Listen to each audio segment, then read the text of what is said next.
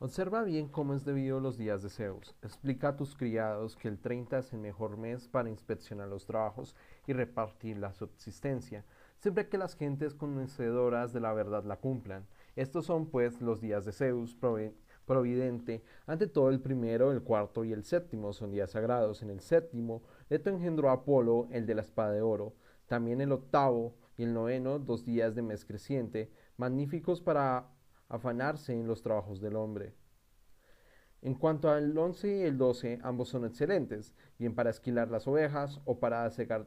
deleitosa cosecha, pero el 12 es mucho mejor que el 11. En este teje su suspendida en el aire la araña, cuando el día es más largo, cuando la hormiga previsora acarrea un montón, que en ese día disponga la mujer su telar y se aplique la faena.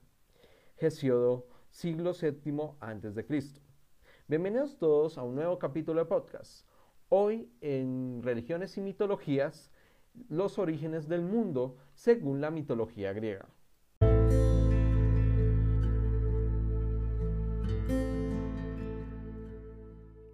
Los podcasts de Jeff, experiencias personales en el mundo académico laboral, mientras hablamos de historia, política, cultura pop, arte y literatura.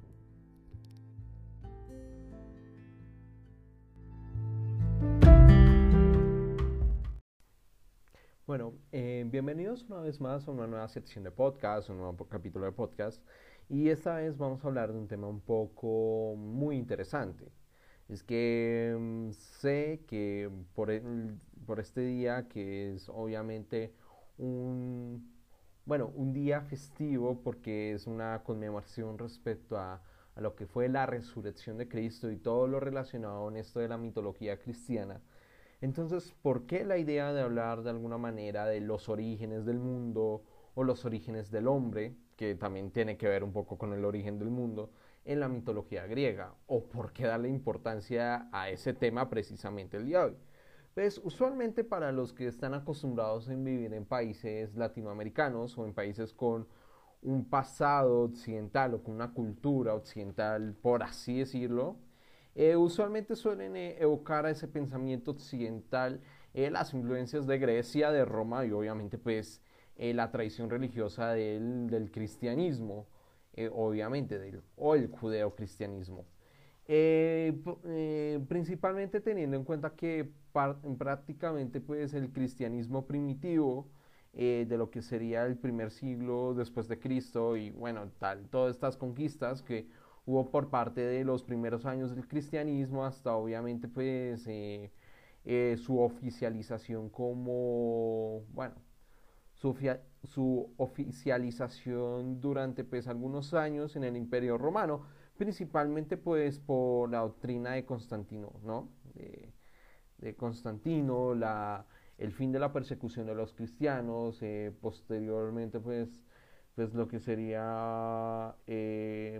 que posteriormente el cristianismo se volviera en la religión oficial de, pues, del imperio romano. Y todo este tipo de historias muy interesantes respecto a cómo de alguna manera el cristianismo posteriormente se cogieron ciertas ideas del, pues, ciertas ideas institucionales de, de los romanos, pero que a su vez los romanos adquirieron ciertas ideas de, de la mitología y, de, y del estilo de vida de los griegos. Entonces esto de, de hablar no solamente de la cultura occidental, sino también que sé que me estoy resumiendo y minimizando obviamente el impacto que generó de alguna manera la visión greco-romana en lo que sería de alguna manera la constitución de la jerarquización de la, iglesia cristiana a, las eh, diferentes vertientes del cristianismo que conocemos hoy en día. Pero también hay que tener en cuenta que antes de que la religión del cristianismo, eh, por una persona que fue condenada hace ya mucho tiempo y que irónicamente después de que esta palabra que difundió la, eh, esta persona que difundió la palabra, el conocido Jesucristo, pues posteriormente pues eh, serían los mismos romanos que lo, que lo convertirían en un símbolo de un símbolo muy importante de lo que fue en el futuro, es la religión oficial del Imperio Romano. Eh, aparte de mencionar el hecho de Constantino el Grande o el Constantino I, que fue el que permitió el fin de la persecución de los cristianos, pues a través del, a, través del famoso edicto de Milán y posteriormente eh, el edicto de Tesalónica promovido por Teodosio, que permitió convertir el cristianismo en la religión oficial del Imperio Romano. Sí, entonces retomando, podríamos decir que hay dos edictos que hay que tener en cuenta respecto a cómo el cristianismo se volvió parte oficial del, del Imperio Romano y posteriormente esta idea de civilización occidental o de la mentalidad occidental. Primero habría que mencionar el edicto de Milán de Constantino el Grande o Constantino I,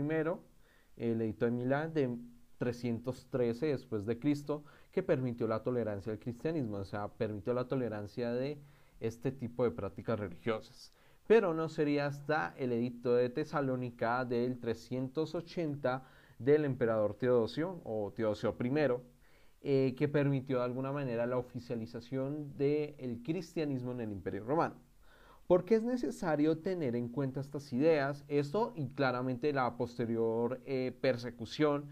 y obviamente la prohibición del paganismo eh, y el culto a los dioses que empezó en 1392 y que posteriormente en 1393 eh, caería consecuencias, como por ejemplo el fin, de la, el fin de lo que fue los Juegos Olímpicos de la Antigüedad, que eso lo hablamos en un podcast pasado hace un tiempo, en donde hablamos sobre la historia de los Juegos Olímpicos de la Antigüedad. Eh, fuera de eso, eh, ¿por qué es necesario hablar de estos temas? Porque resulta que particularmente esto da un fin esto da un fin a lo que eran las creencias del paganismo o la creencia del politeísmo romano, es decir, el fin de la mitología romana, que, que no es más que una adaptación romana también de algunas de las mitologías y las creencias de la, de la antigua Grecia. O sea, la de los dioses olímpicos, la del, eh, la del, politeísmo, el politeísmo griego, todas estas creencias eh, heredadas de la Grecia antigua.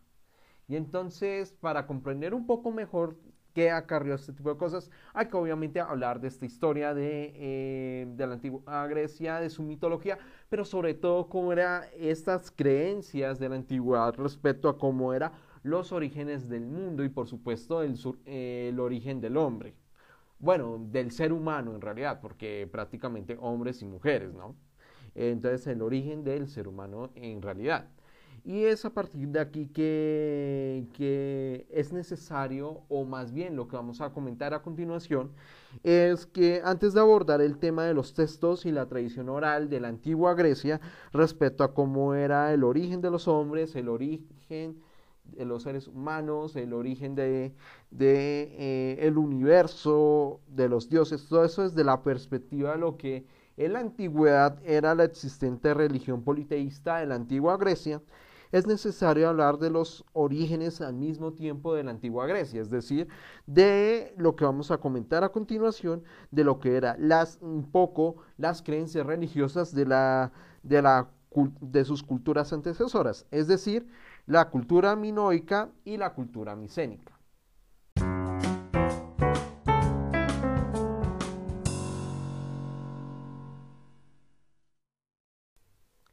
En primer lugar, habría que mencionar lo que fue la cultura minoica o la cultura cretense, que, bueno, que su periodo de tiempo abarca entre 3500 a.C. hasta 1100 a.C., según algunos historiadores. Otros historiadores lo sitúan más o menos hasta el 1500 a.C.,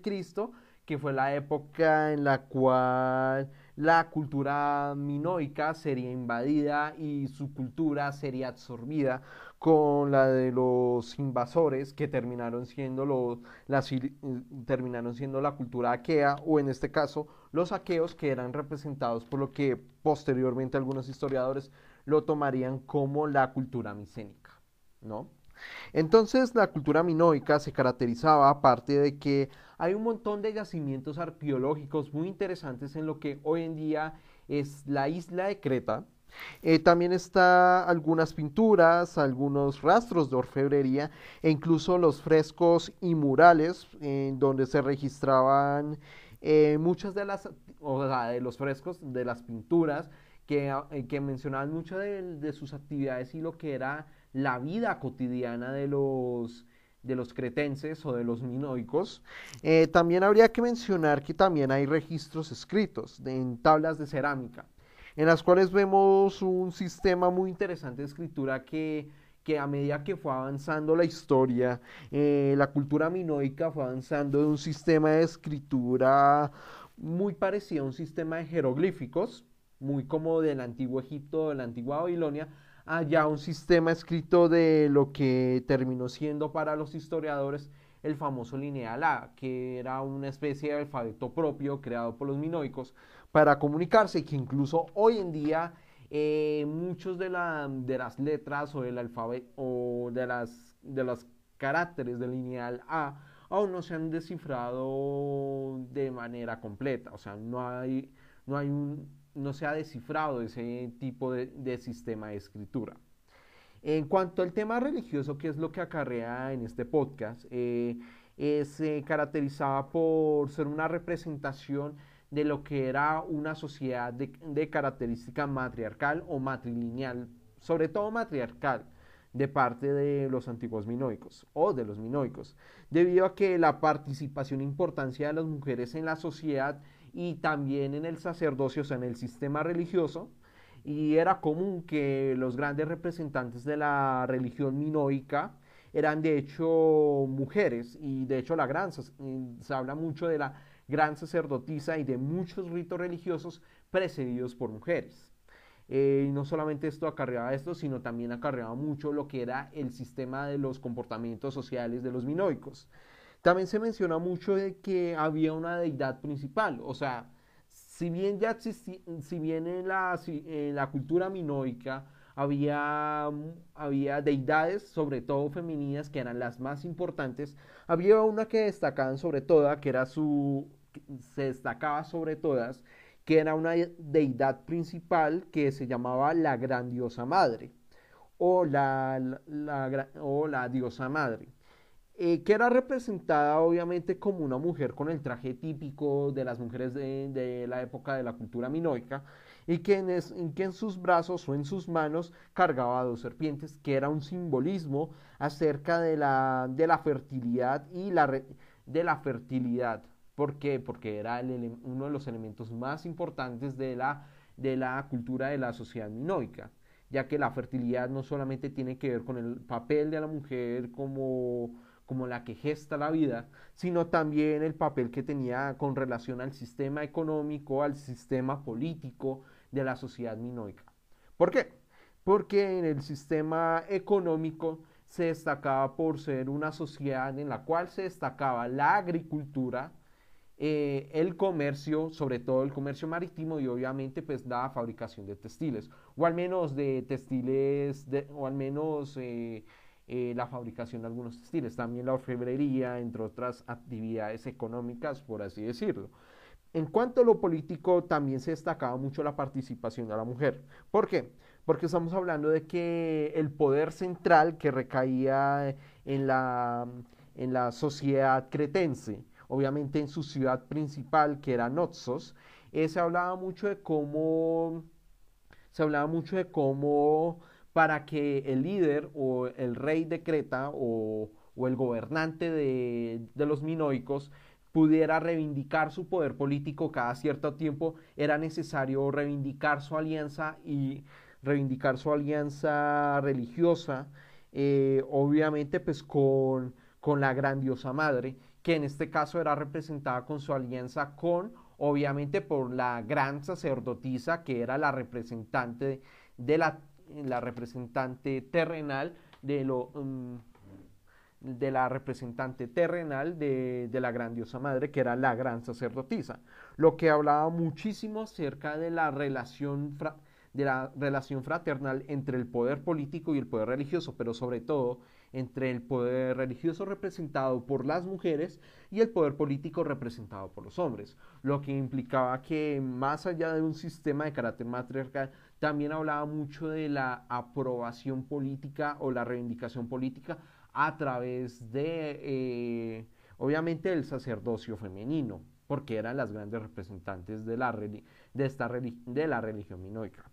Eh, otra cosa que hay que tener en cuenta de alguna manera con la cultura minoica en cuanto a su legado para lo que posteriormente sería algunas características de la mitología griega, sería eh, obviamente que el simbolismo y la fuerza que caracterizaría a muchas de las diosas griegas, de lo que fueron las diosas olímpicas, eh, sería representado por elementos o criaturas de la naturaleza.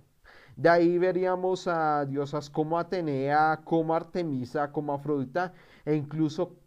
incluso Demeter tiene características eh, muy singulares con lo que era la gran diosa madre, o sea, con lo que era la, la religión minoica, ¿no? Eh, también hay alguna mención acerca de dioses masculinos, pero que con la llegada y la, y la, la llegada, invasión e influencia de la religión micénica, eh, hablaríamos más que todo que para lo que eran em, eh, deidades masculinas era, era una participación menor en lo que fue la religión minoica. Me explico. Eh, hay yacimientos arqueológicos en los que datan de, que sí existieron o que hubo sí dioses masculinos que, que mm, tuvieron cierta relevancia en lo que fue en lo que sería posteriormente la religión de la mitología griega, o al menos según algunas de las ideas que dejó Diodoro de Sicilia en la cual la isla de Creta aportaría algunos elementos a dioses del mundo antiguo, que sería principalmente el caso del dios Lino, Dionisio e incluso Zeus, pero que en la época de la cultura minoica era representado como un dios niño. También habría que mencionar otra cosa muy importante respecto al tema eh, religioso en cuanto al del tema de la representación femenina, y es que muchos de los elementos de la naturaleza que obviamente están conectados con la religión minoica, recordemos que la gran diosa, la gran diosa madre, pues es una representación de lo, es una representación de alguna manera de la fertilidad, de, la fertilidad. Eh, algunos de los elementos de la naturaleza que eran representados con esa diosa, como son las serpientes, serían posteriormente heredadas por una por la diosa Atenea, que era que su representación animal era relacionado con las serpientes. También elementos de la naturaleza, como por ejemplo bestias salvajes, serían relacionados con Artemisa. Las palomas serían relacionadas con Afrodita y obviamente las flores, como por ejemplo las amapolas, serían relacionadas con eh, la diosa Demeter. Aunque también, eh, eh, también la, otra admiración por otros animales, como los leones, también serían heredadas para la diosa Cibeles, por dar también un ejemplo acerca de la importancia eh, o el legado de la religión minoica en algunos elementos constitutivos de la religión de la antigua Grecia, o al menos de eh, la mitología griega. Eh, ahora vamos con el tema de lo que fue la cultura minoica. Ah, perdón, la cultura micénica. La cultura micénica se desarrollaría entre el 1700 al 1100 o al 1050 antes de Cristo.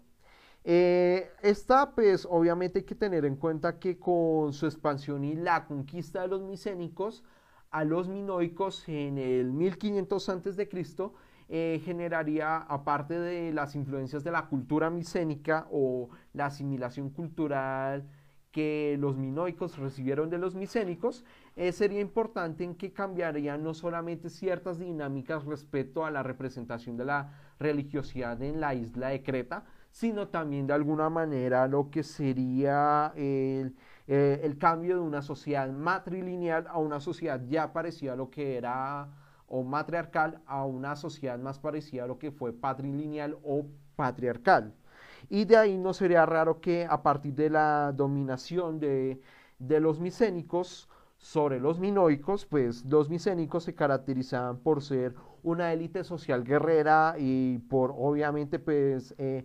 por un sistema social marcado por la jerarquización social en, reinos sociopolíticos o, organizaciones de poder relacionados con, mm, si se puede decir, una monarquía de la antigüedad, pues de ahí veremos el desarrollo más intenso de otras actividades económicas aparte de, aparte de la agricultura y el comercio, en las cuales sería un mejor desarrollo de la sociedad, un mejor desarrollo de, bueno, de lo textil, de la ganadería, si se puede decir un poco de la minería, por así decirlo, pero también se, también se destacaría por un sistema de escritura más acercada al alfabeto griego que es lo que los historiadores han conocido como el sistema escrito lineal B, que fue el sucesor del, sistema escrito lineal, de lineal A. A diferencia del lineal A, en la cual hoy en día es muy, muy difícil de descifrar, el lineal B, por el simple hecho de haber sido un antecesor del alfabeto griego, es más fácil de detectar y se ha podido eh, de alguna manera poder traducir y entenderse como eran los escritos de la antigua cultura micénica. Eh, en cuanto, eh, y de alguna manera eso permitió que, bueno, eso permitió que en el futuro se pudiera pues, eh, desarrollarse diversas investigaciones de cómo era la cultura micénica. también hay que destacar que en cuanto a lo religioso, vemos que es una importación de ciertas tradiciones micénicas que se, del Egeo que se mezclaron de alguna manera con algunas tradiciones religiosas de Creta. De ahí no sería raro que, veríamos de alguna manera lo que fue la síntesis o más bien la génesis de el famoso panteón griego que conoceríamos posteriormente como los dioses olímpicos. De ahí había dioses principales, o al menos eh, los dioses principales de esta época o de la cultura mecénica, se llamarían lo que serían como los dioses eh, nópticos o eh, también conocido como, o de otra manera, bueno, de otra manera, la, o sea, los dioses principales de la cultura micénica serían Poseidón, Demeter y Perséfone, al igual que Artemisa, Peón, pero que posteriormente Peón sería reemplazado por el dios Apolo, Atenea, Dionisio y entre otros dioses. ¿Por qué es necesario hablar de, em, de estos dioses o por qué fueron los más importantes durante la cultura micénica? Resulta y acontece que la religiosidad de estas divinidades eran lo que, bueno, era más o menos lo que tenía que ver con lo que se llama eh, las, eh, las deidades nóticas o tónicas o tónicas, tónicas. ¿Por qué? Porque eran deidades relacionados con eh, pertenecientes, eh, eh, también es conocido como dioses telúricos. ¿Por qué? Porque eran dioses relacionados con, el, con lo que era la sociedad, o al menos las sociedades que vivían en el Mediterráneo, o más bien que, o más bien de, de lo que fue la península, o más bien de lo que fue el Egeo. O sea, eran relacionados con el, con el mar del Mediterráneo y obviamente con eh, la península de la Anatolia. Eh, debido a, esta relación entre, entre este lugar geográfico, eh, las penínsulas, las islas y o sea, estos lugares en donde se, se congregaron lo que fue la cultura micénica, no era raro que los dioses principales tenían relación con, esta, con esto de la, el de, el de la, con el tema de la tierra y el océano. De ahí es que Poseidón sería un dios muy importante. Eh, al mismo tiempo, Demeter también sería otra diosa de mucha importancia, al igual que su hija. ¿Por qué? Porque Demeter era la diosa de la agricultura y por supuesto de la tierra y de la, y de la tierra también. O bueno, la tierra como el terreno donde uno cultiva y tiene su propia vida, ese tipo de tierra no del planeta en sí, porque más adelante vamos a profundizar en eso cuando hablemos de eh, los orígenes del universo según la mitología griega. ¿Y por qué Perséfone? Porque resulta que como en la tradición ella se convierte en la diosa del inframundo, pues esto también es muy relacionado con la cultura micénica. una, eh, una, cultura que obviamente pues al ser, que tiene una relación, o sea, nótica, si se puede decir, con la tierra, el océano, pero que también tenía cierta relación con ciertas prácticas relacionadas con el más allá, o sea, el después de la muerte y ese tipo de cosas. De ahí no es raro que en la cultura micénica se profundizaría mucho lo que, lo que más adelante hablaríamos del tártaro, del tártaro del inframundo griego. También hay que tener en cuenta que en la cultura micénica, aparte de todo esto mencionado, eh, es, en esta, es en esta época en donde se desarrolla una de las guerras que posteriormente sería sería recogidos a través de la tradición oral y que posteriormente serían escritas por, eh, por el famoso poeta Homero. Así es, me estoy refiriéndome a la guerra de Troya, que eh, ocurriría durante esta época de la cultura micénica. Pues porque hablamos de una élite social guerrera y este tipo de cosas, pero también hay que tener en cuenta que es a partir de esta cultura micénica que no solamente hablamos del fin de, de una sociedad matrilineal matriarcal y sería el inicio de una sociedad patriarcal, sino que también em, encontramos elementos muy importantes que caracterizarían no solamente a la antigüedad griega, sino también a su sistema religioso. Es a partir de ahí que algunas de sus tradiciones eh, religiosas micénicas pues serían mantenidas posteriormente no solamente por la tradición oral, pues durante la Edad, Oscura, sino también durante la, historia de lo que fue la antigüedad griega, permitió que diversos poetas como Homero eh, rescatarían este tipo de tradiciones y se convertirían en otro tipo de, de, de poemas épicos, o en lo que hoy conocemos como los poemas épicos griegos, o, de la literatura de la antigua Grecia. Es aquí que Homero sería una persona destacada, un personaje posterior a toda esta época. Es de hecho, eh, estamos hablando de Homero como un poeta del siglo VIII antes de Cristo, que sería conocido por lo que fueron las historias de la Iliada y la Odisea, en la cual los retrata obviamente desde un punto de vista entre lo histórico y lo fantasioso, o lo mitológico en este caso, eh, de cómo fue el desarrollo de, la famosa guerra de Troya entre algunos reinos del Egeo o de los aqueos en contra de los troyanos. Y es aquí que parte de esta idea posteriormente eh, otros poetas eh, retomarían este tipo de ideas pues para profundizar de alguna manera el sistema religioso que posteriormente en el futuro, hoy en día, lo llamamos como mitología griega. Y es a partir de aquí que a continuación hablaremos de los orígenes del mundo de la mitología griega y por supuesto los orígenes del hombre según la mentalidad de la antigua Grecia. Y que, y que, y que lo necesario para hablar a profundidad de este tema es necesario tener en cuenta a un gran poeta griego más o menos, algunos lo toman como contemporáneo de Homero, pero otros lo toman como una persona que nació y vivió después, un siglo después de Homero, que es el famoso poeta griego Hesiodo. Y claro, eh, de ahí tendríamos que hablar de la teogonía, de, de la cosmogonía y por supuesto de las famosas edades del hombre.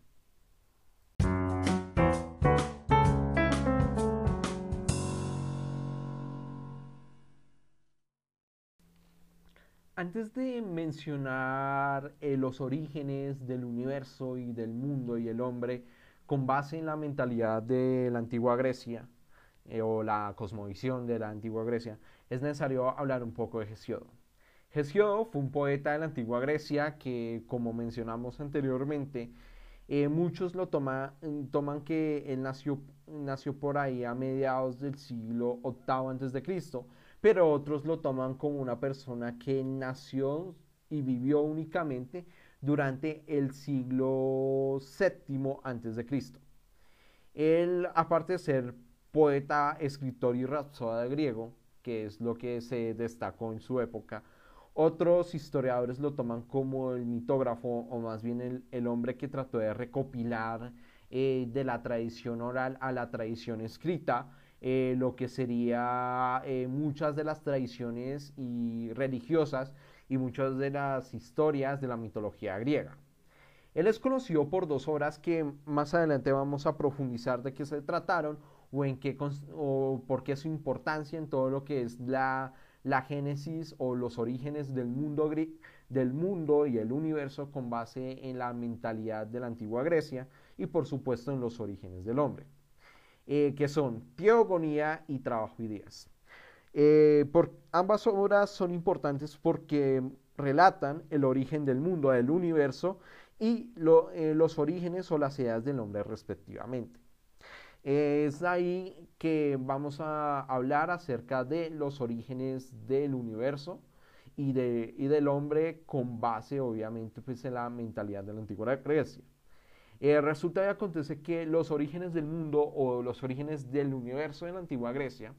eh, y esto también lo voy a retomar de algunas ideas de un libro que, que recopila mucho de la mitología griega, que curiosamente se llama así, mitología griega. Eh, la verdad, no hay un autor definido, pero sí hay una editorial en la cual son como la autoría, por así decirlo, quienes publicaron el libro, que, que es Papa Dimas Edgotiki, Edgotiki, que fueron los que publicaron este libro recopilatorio de la mitología griega. En Teogonía nos menciona que que antes del origen del mundo, antes de todo, en, Teogonía nos menciona que antes de todo existió un ser primordial. Ese ser primordial es curiosamente el caos. Hesio nos menciona que el primer dios en nacer durante el origen del universo, según la mitología griega, era de hecho el caos. Un espacio abierto y confuso que sin embargo demuestra que nada empezó desde cero. Es a partir del nacimiento de caos que surgiría del caos o caos que surgiría otro tipo de deidades primordiales de la mitología griega o de la religión griega o religión de la antigua Grecia. ¿sí? Eh, aparte de caos, eh, surgirían otros dioses que sería Gea o Gaia, según las tradiciones, que es la representación del planeta Tierra. Y al mismo tiempo otros dos, otras dos personas más que sería Tártaro y Eros. Tártaro es la representación del inframundo, es la representación del mundo subterráneo, en donde al final de la vida del ser humano, según la, la mitología griega,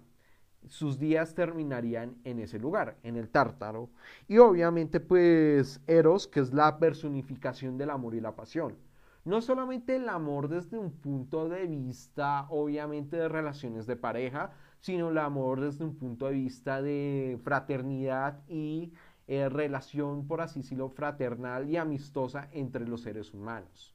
Ese es Eros, la representación de la pasión y el amor, pero del amor desde un punto de vista más allá de simples relaciones amorosas entre personas, claramente.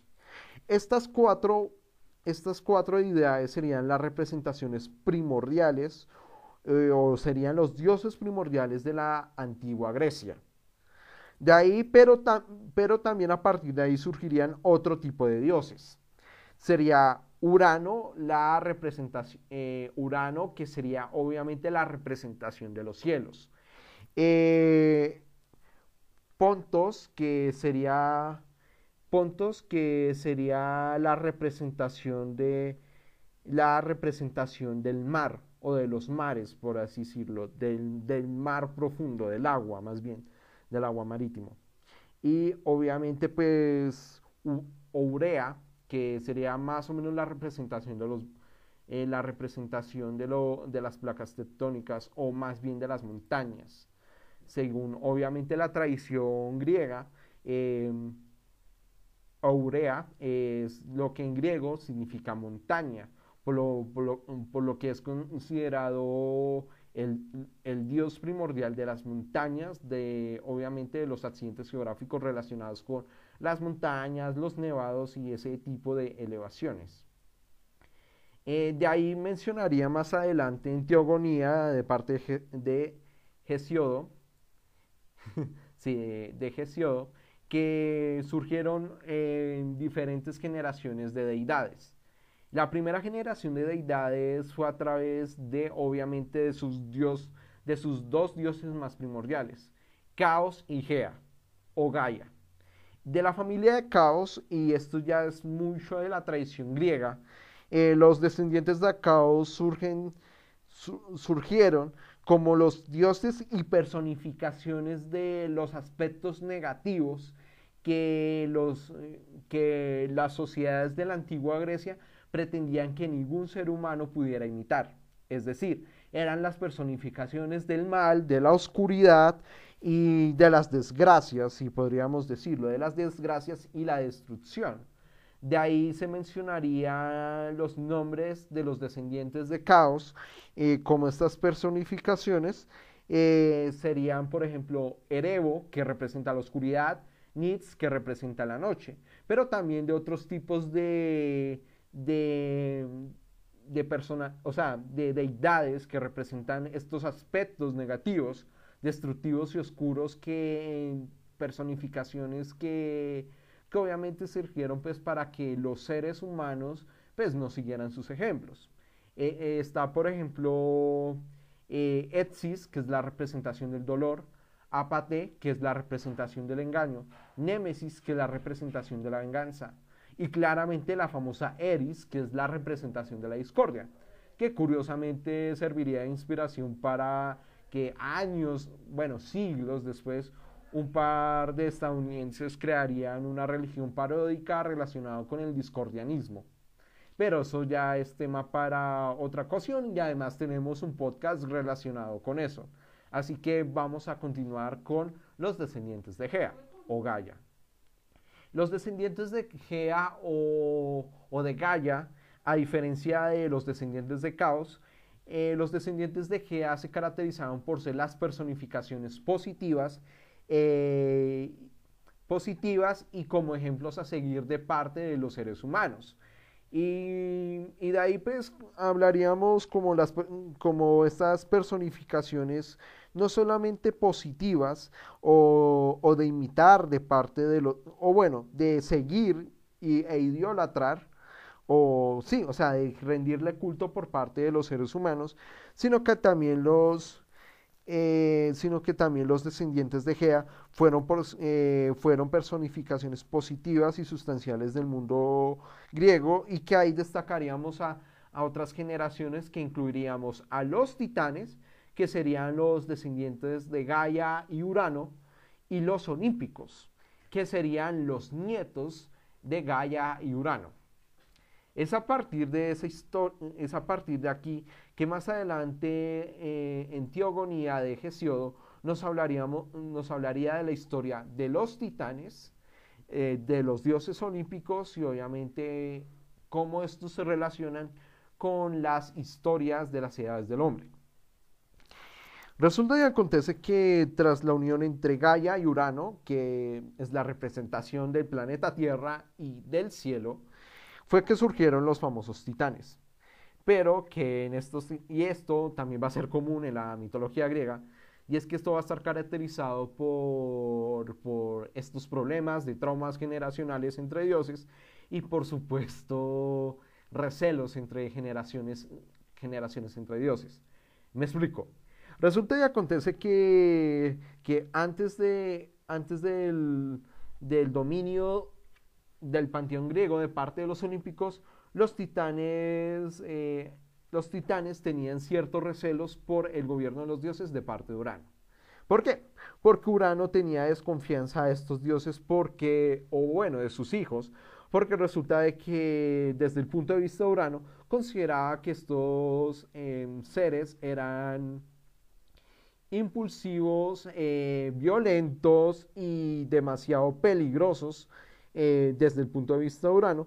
eh, porque, eran seres, porque según él eran seres salvajes y violentos y eran muy peligrosos que parecían tener más relación con la deidad del caos que en realidad con lo que él, Urano, esperaba que fueran los titanes. De alguna manera, y esto es algo que vamos a ver, como por ejemplo las decisiones impulsivas de ciertos dioses va a causar desgracias al mundo.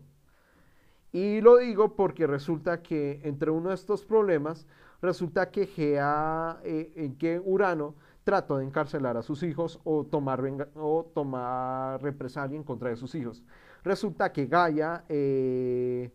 Gaia eh, no, no, lo permitió y antes apoyó a sus propios hijos para que destronaran a, Urano. De ahí vemos la historia de cómo Cronos derrocó a su padre, lo castró Y, y, obviamente pues vemos el resto de esta historia que es un poco muy tétrica, pero es así. Eh, Cronos eh, eh, derrocó a su padre y lo desterró y, y, prácticamente de esta pelea sangrienta fue que surgiría Afrodita según las tradiciones griegas de, de Hesiodo. Bueno, hay otras tradiciones que, que, obviamente contradicen esa historia y dicen que Afrodita es una de las hijas de Zeus, pero no nos vamos a remontar a, a ese asunto respecto a los orígenes de, Afrodita. De ahí en adelante es que vemos que, que los titanes se tomarían el poder. Y, y, es a, partir de este reinado de los titanes que veríamos que, que bueno, que aparte de que Cronos, para evitar ser derrocado por, en el futuro, aparte de tragarse literalmente a sus hijos, también desterró y encarceló a sus otros, a sus otros hermanos, que eran los cíclopes y los, eh, los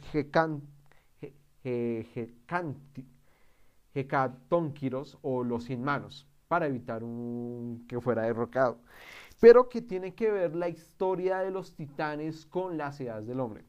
Resulta que en la otra obra de, de Hesiodo, llamado eh, Trabajos y Días, eh, Hesiodo habla más o menos de las posibles edades del hombre. Resulta que la primera raza o la primera edad del hombre que surgió, surgió a partir de los titanes, que, eran los famosos, sí, los famosos hombres de oro. ¿Y por, ¿Y por qué eran los hombres de oro? Pues eh, aparte que fueron hechos de oro según la la tradición mencionada por Hesiodo, eh, se menciona que la estirpe dorada se caracteriza porque, aparte de contar con, el habla, eh, también vivían en un mundo sin dolor y sin sufrimiento, porque los hombres eh, vivían en una especie de mundo utópico, si se puede decir, eh, en un mundo utópico, ideal y si se puede decir hasta pacífico y, e idílico. Porque eran estos seres fueron los que no sufrieron la guerra, la enfermedad, el hambre e incluso la vejez y el trabajo, porque estos elementos no existieron. Por eso se puede caracterizar a estos seres humanos como los hombres de oro,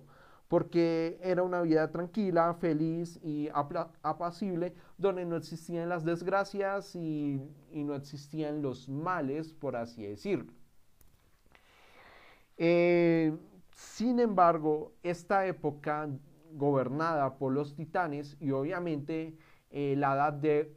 la edad de oro del hombre terminaría al momento en que, en que Zeus eh, se mm, pasaría de la niñez a la adultez.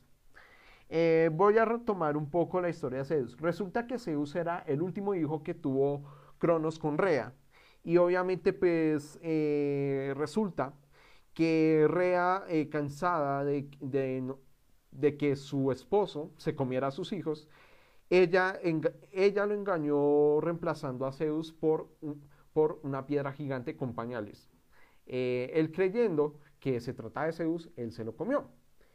Pero resulta que en secreto eh, Zeus fue criado por, em, bueno, bueno, pero retomo un poco la idea, pero sí,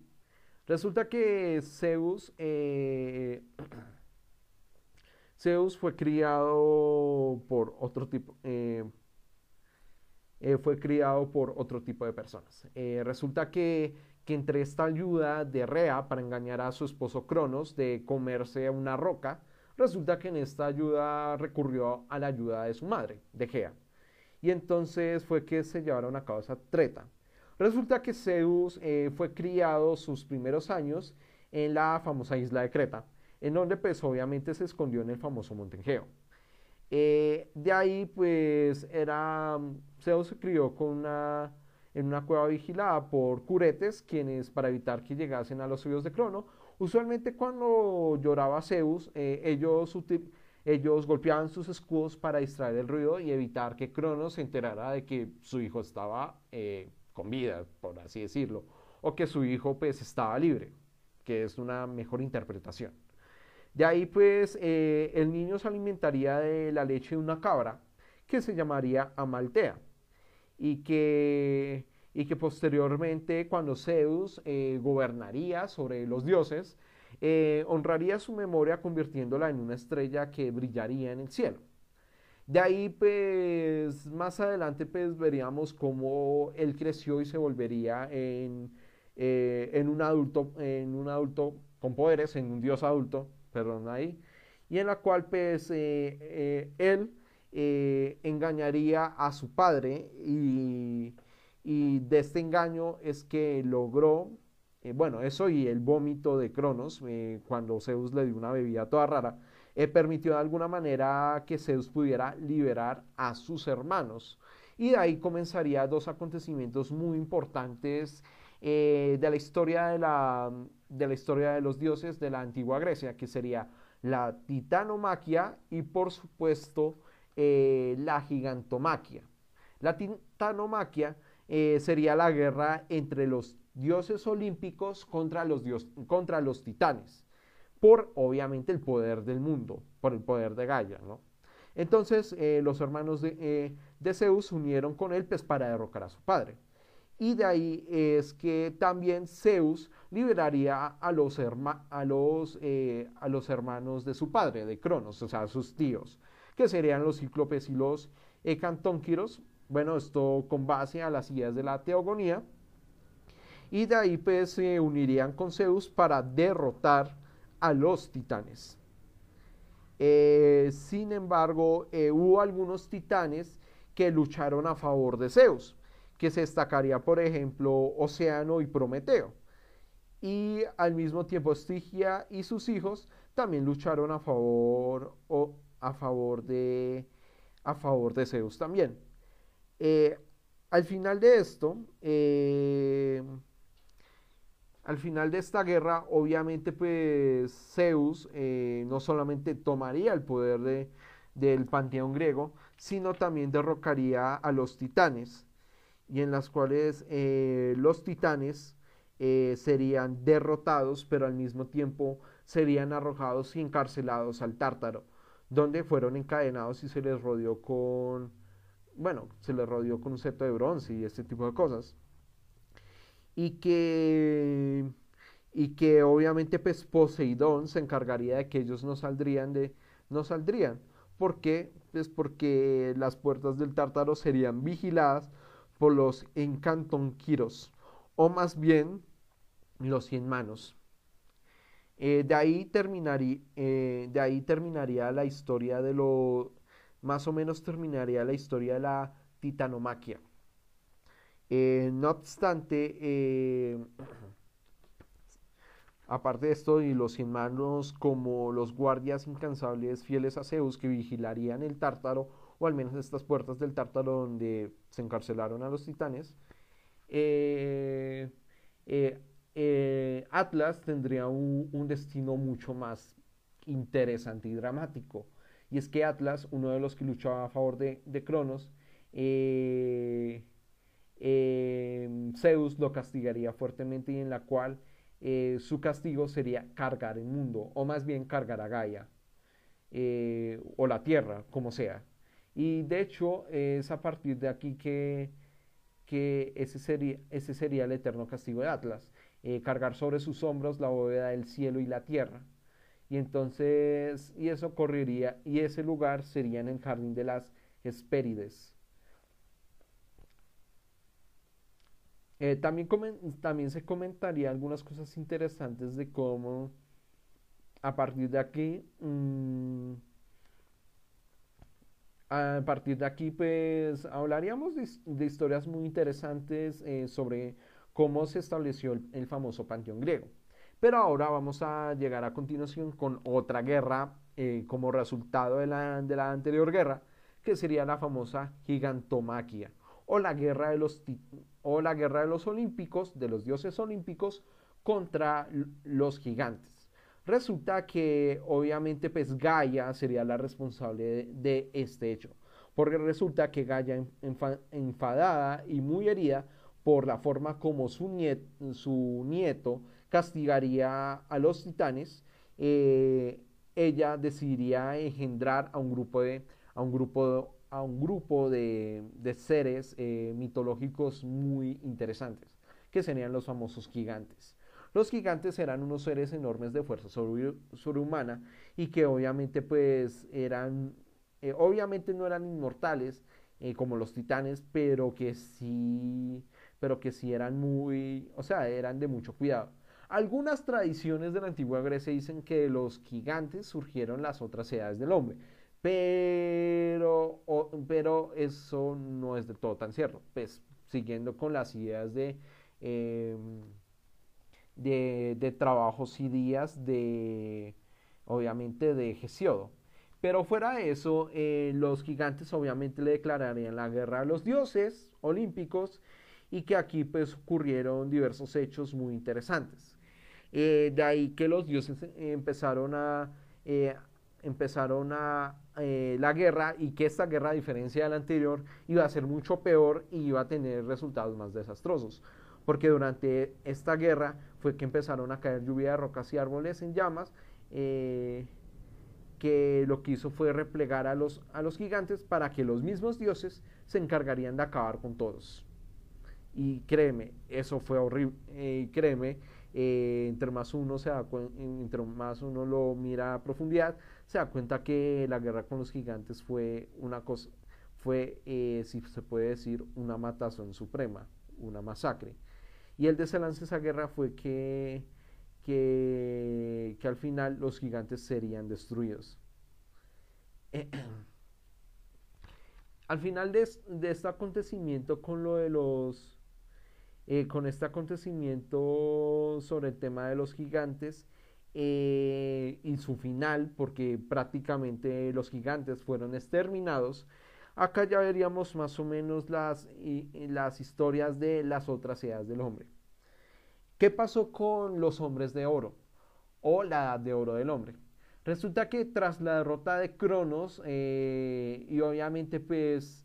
que los dioses olímpicos tomarían el poder del panteón griego o, serían los líderes de los dioses griegos, eh, eh, eh, los, los, hombres, de, los hombres de, oro terminaron, o al menos por parte de la voluntad de Zeus, los hombres de oro terminaron convirtiéndose en demonios, o dicho de otra forma, en criaturas mitológicas que serían protectores de los mortales y de alguna manera serían sus guías para tomar buenas decisiones, por así decirlo. Del fin de, del fin de esta estirpe dorada, eh, los dioses crearon una segunda estirpe, sería la estirpe de plata. Pero a diferencia de la anterior, eh, serían, serían caracterizados por tener una falta de prudencia y de respeto hacia los dioses y, si me atrevo a decir, eh, por una enorme envidia una envidia hacia el prójimo. Eh, la raza de plata eh, eh, sería, sería caracterizada por, por ser una sociedad violenta, envidiosa y si se puede decir irrespetuosa hacia, los dioses. Y serían estos errores de parte de estos errores y obviamente esta ofrenda esta ofensa hacia los dioses, principalmente por temas de sacrificio y cosas como un poco más turbias, sería que al final los dioses olímpicos, principalmente Zeus, eh, decidiría exterminarlos. Eh, no se sabe si el tema del diluvio en la antigua Grecia tuvo que ver de alguna manera con, con el exterminio de la raza de plata, pero diluvio el diluvio, eh, pero eh, según, según algunas descripciones, eh, pero según algunas de las descripciones, algunas descripciones, el tema de lo, del tema del gran diluvio provocado por, o sea, el gran diluvio provocado por Zeus, no sería por el tema de la, o sea, no sería por el tema de, la raza o la estirpe de plata, sino más bien sería por, por lo que en otras tradiciones, que en otro podcast hablaríamos, sería lo que fue el famoso mito de, de Prometeo, que fue que le robó el fuego sagrado del Monte Olimpo para entregárselo a los seres humanos. Fuera de esa pequeña aclaración respecto al diluvio, ya hablaríamos de eh, y, del exterminio de la raza de plata o la estirpe de plata, hablaríamos de la estirpe de bronce. Eh, la estirpe de bronce eh, sería creada por, por, Zeus, pero que ésta estuvo marcada por, aparte de rendirle más culto o tener más relación a la deidad de Ares de parte de los seres humanos, se caracterizarían por la violencia, la guerra, los conflictos y el hambre de poder. Es a partir de esto de la raza de bronce que se caracterizaría de que prácticamente todas las cosas las utilizarían con base a ese, a ese mineral, el bronce, o a ese material, el bronce. Y se, y se decía que los seres humanos de esta estirpe eran tan fuertes que no, que no comían ni siquiera trigo. Y, y, sin embargo, serían sus mismas acciones, o más bien la propia naturaleza de la estirpe de bronce, lo que, lo, lo que los condenaría a su extinción. Y al final se sabe que el destino de los hombres de bronce o de la estirpe de bronce eh, terminó siendo eh, parte del tártaro, o más bien del frío mundo del Hades. Posteriormente, y esto ya es con base a las ideas de, de, las, con base a las ideas de trabajos y días de Hesiodo, se mencionaría, eh, Hesiodo mencionaría una cuarta estirpe o una cuarta raza. Aquí yo me atrevo a especular que no sé si la cuarta y la quinta estirpe se originaron al mismo tiempo o eh, la cuarta presidió a la quinta o no sé qué pasa aquí, pero resulta que la cuarta estirpe mencionada por Gesiodo se habla de lo que fue la estirpe de los héroes o, o, la, o la era de los héroes, de los famosos héroes griegos, que ya se trataría obviamente de un, de un grupo de seres, de, de seres eh, heroicos o semidioses que gran parte de sus hazañas ocurrirían eh, entre, entre eh, bueno, las civilizaciones del Egeo o en, Tebas o en Troya. Acá ya hablaríamos obviamente de los héroes de la, de la guerra de Troya, obviamente de los semidioses o héroes mitológicos como Hércules, como Jason, como Perseo, como Teseo, entre otros. Y y es aquí que también tengo la duda de que, de que, de que si esta cuarta raza o esta cuarta estirpe presidió a la quinta, porque parece ser que, o sea,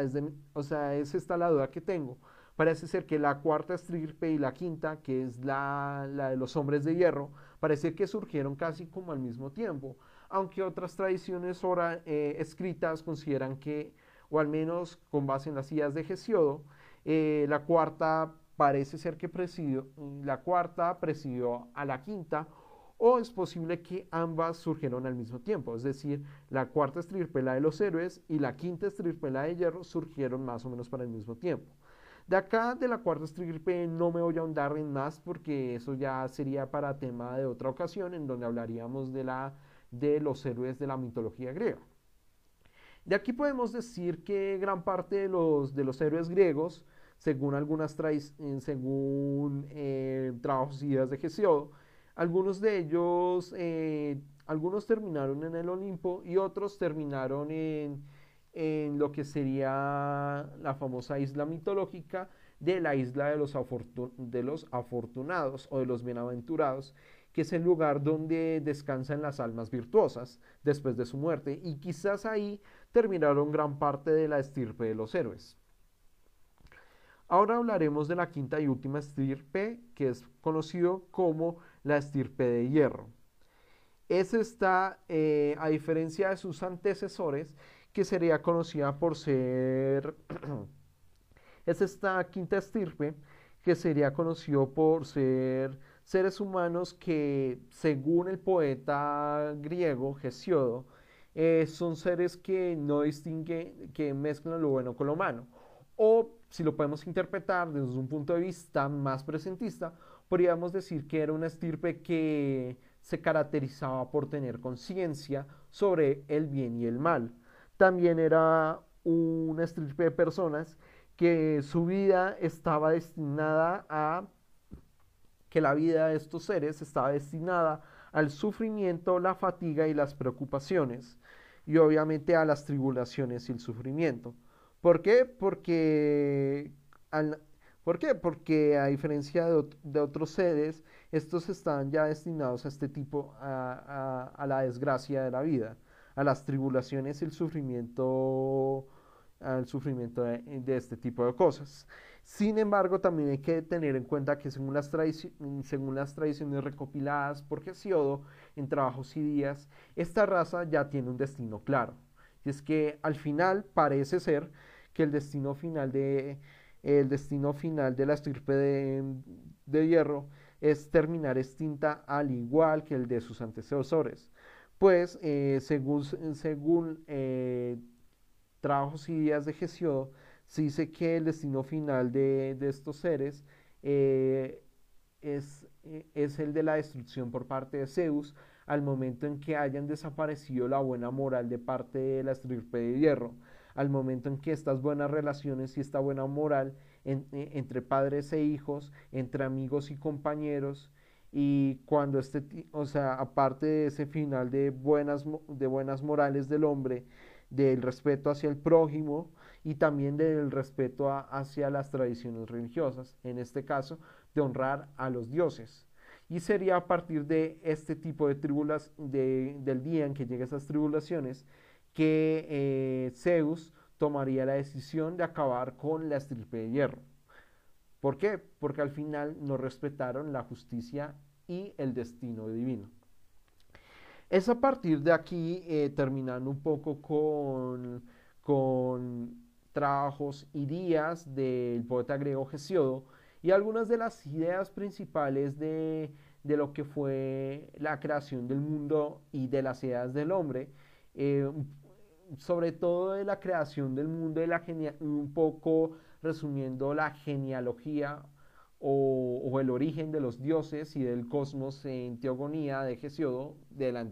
o, el, o el origen del universo según la tradición religiosa en la antigua Grecia,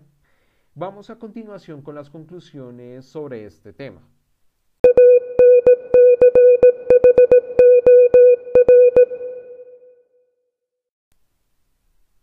Las conclusiones primordiales que podríamos sacar de este podcast son o más bien de los orígenes del mundo según la mitología griega, son de por sí interesantes, porque recuerda mucho, o al menos muestra tener ciertos símiles con algunas ideas de la religión judio-cristiana. Obviamente no estamos hablando de que, de que, o sea, que sí tienen ciertas inspiraciones. Por ejemplo, lo del tema de la creación del mundo en siete días tiene más o menos relación por así decirlo, con un poquito de relación con lo griego es, o con lo greco-romano, sobre todo en la parte de que, de que, de que algo no surgió de la nada, o más bien que la única diferencia es que en el tema que en el tema eh, religioso cristiano se habla de que, de que un ser poderoso creó el mundo en menos de siete días y que lo que primero surgió antes de la vida misma era esta persona. Eh, obviamente se contrasta un poco con, con, lo griego porque resulta que el que surgió primero era de hecho el elemento que representaba el caos, que es algo que dista mucho de esta idea de luz y orden que, que, que es muy común más que todo en el tema del cristianismo. Otro elemento que también veo cierta relación es lo que, lo que sería el tema de, los hombres de oro. O sea, esa idea de que, de que los primeros hombres se caracterizaban por un mundo idílico, pacífico, utópico, eh, antes, o sea, en un lugar donde no, existía ni la guerra, ni la enfermedad, el hambre, ni, e incluso la vejez y el trabajo, pues me recuerda un poco en la parte del Génesis cuando el, el eso, el Dios cristiano, pues creó a los primeros seres humanos, es decir, a Adán y Eva, y que a ellos, antes de que obviamente se comieran el fruto prohibido, eh, ellos vivían en, una en un mundo idílico, pacífico y utópico en donde no existía estas penurias que iba a padecer el ser humano. Fuera estas símiles con el cristianismo que por ahora identifico, eh, porque esto no va a ser lo único que se va de alguna manera, o que algunas ideas de esta mitología griega originaria o este tipo de cosas, eh, obviamente se va a adaptar el cristianismo. Eh, antes de continuar con esta parte, quisiera hacer otro paréntesis, y es que, como se mencionó en este podcast, vemos que muchas de las ideas acerca de las deidades griegas pues surgieron a partir de tradiciones religiosas anteriores, que fue lo que mencionamos cuando hablamos de la cultura minoica, de cómo esta, eh, esta cultura de carácter matriarcal y de un sacerdocio predominantemente femenino permitió de alguna manera algunas de las características más importantes de las diosas griegas del panteón sobre todo de las diosas olímpicas, principalmente por esta relación de, simbolismos de elementos o criaturas de la naturaleza, obviamente con estas diosas. Eh, también en el tema de la cultura micénica hay que tener en cuenta cómo, los, desarrollos, eh, los desarrollos culturales, obviamente eso pues tras la asimilación cultural y la invasión de la, de la cultura micénica a los minoicos, pues generaron, aparte esta, de este cambio de relaciones sociales, sino también generando de alguna manera la génesis de lo que más adelante conoceríamos como la mitología griega, es decir, el tema de los, de los panteones olímpicos, eh, la deidificación de, de ciertos dioses, pero estos dioses relacionados obviamente con temas de fenómenos naturales, porque estamos hablando de dioses no tónicos o telúricos, que era lo que representaba Poseidón por ser el dios de los mares, y Demeter, que es la diosa de la tierra, o al menos del terreno fértil, y Perséfone, que es la personificación, o sea, la esposa de, de, de, Hades, que es la personificación del inframundo, de ese tipo de cosas, entre otras deidades como Artemisa, Atenea, Dionisio, incluso Apolo. Fuera de estas eh, especificaciones eh, eh, de esas especificaciones acerca de, la mitología griega que son eh, de la mitología griega habría que mencionar un elemento muy importante respecto a, a cómo algunas ideas de la mentalidad greco-romana se adaptaron al cristianismo. Ya, ya que mencionamos un poco al inicio eso, habría que mencionar un, elemento interesante que un elemento interesante eh, a la hora de eh, a la hora de hablar acerca un poco de, la, de esta herencia, o más bien de la herencia griega de parte de la filosofía, porque recordemos que que, la filosofía griega, sobre todo la de los tres más importantes, Sócrates, Platón y Aristóteles, sobre todo Aristóteles y Platón, serían lo que posteriormente la, bueno, la iglesia cristiana eh, eh, rescataría incluso en el medioevo eh, y que acá había que mencionar es, esto con un ejemplo muy importante que fue lo que fue la eclesía de Jerusalén. ¿Por qué mencionamos la eclesía de Jerusalén? Porque resulta que, eh, que con la eclesía de Jerusalén, o, dicho otro modo, fue cuando los seguidores de Jesucristo eh, eh, permitió de alguna manera que no solamente hebreos pudieran profesar la palabra de Dios, sino que también griegos y helenistas también tuvieran la oportunidad de acercarse a, estas, a lo que en el futuro sería la tradición del cristianismo. Y de ahí no sería raro de cómo, aparte del arameo, el griego fue un, idioma, muy importante a la hora de difundir el, cristianismo, el cristianismo hasta que, bueno, posteriormente, pues el, eh, posteriormente el latín reemplazaría a estos dos idiomas como otra forma de difundir la palabra de Dios. Eh, eh, también habría que mencionar em, Em, también habría que mencionar como el tema de las edades del hombre, em, las edades del hombre eh, mencionados obviamente pues en la obra de, de Trabajos y Guías de Gesiodo, posteriormente serían adaptados no solamente a, a lo que fueron las edades del hombre mencionados en el, en el poema Las Metamorfosis del poeta romano Ovidio, en donde en lugar de cinco ya se mencionaban cuatro edades del hombre, sino también de alguna manera como incluso en la tradición escrita del cristianismo también trataron de adaptar este tipo de ideas de las edades del hombre. Y ahí habría que mencionar como por ejemplo San Jerónimo eh, en una de sus obras eh, trató de datar, o sea, de hacer una fecha cronológica acerca de las edades del hombre, en la cual menciona cómo la primera edad del hombre empezaría a partir del, de 1710 antes de Cristo y que, y que la última estirpe del hombre pues por ahí surgiría tipo 1100 antes de Cristo, o sea, como una forma, por así decirlo, interesante de, bueno, una forma interesante de, de adaptar este tipo de tradiciones, eh, de tradiciones eh, greco-romanas hacia el punto de vista del cristianismo primitivo o de, los o de los primeros años del cristianismo antes de los cismas y de las divisiones históricas que, que ya más o menos ya sabemos cómo se llevaron a cabo. Eh, también habría que mencionar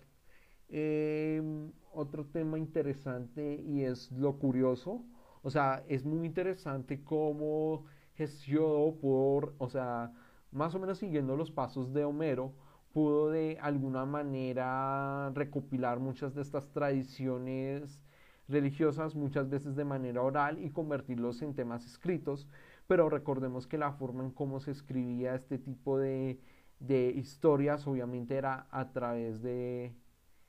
bueno, a través del verso, es decir, a través de poemas porque a través de la prosa pues era un poco más complicado, si podríamos decirlo claramente. Eh,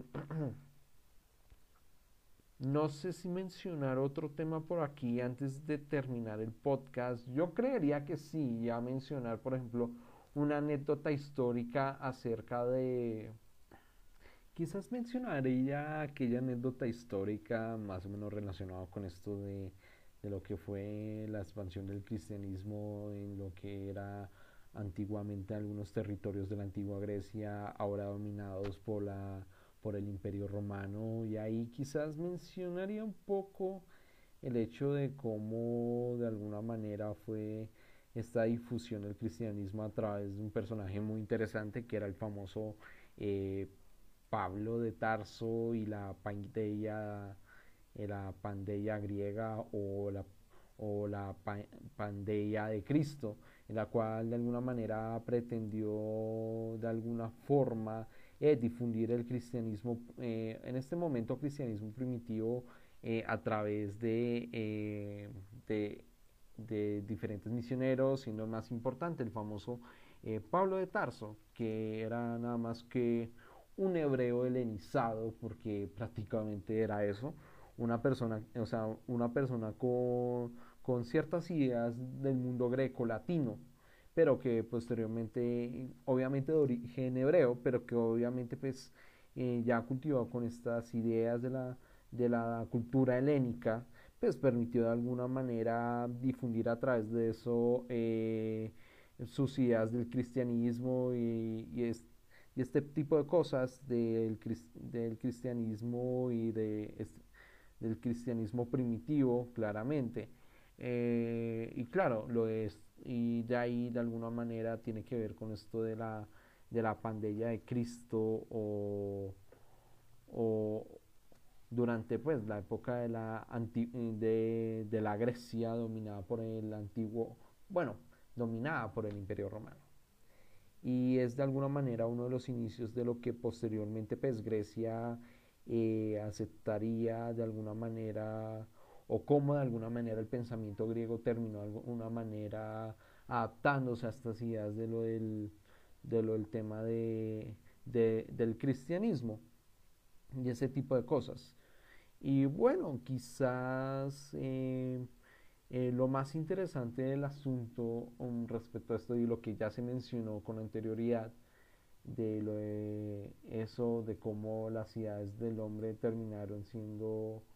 eh, adaptadas a, a, ciertos jerarcas de la iglesia, de la,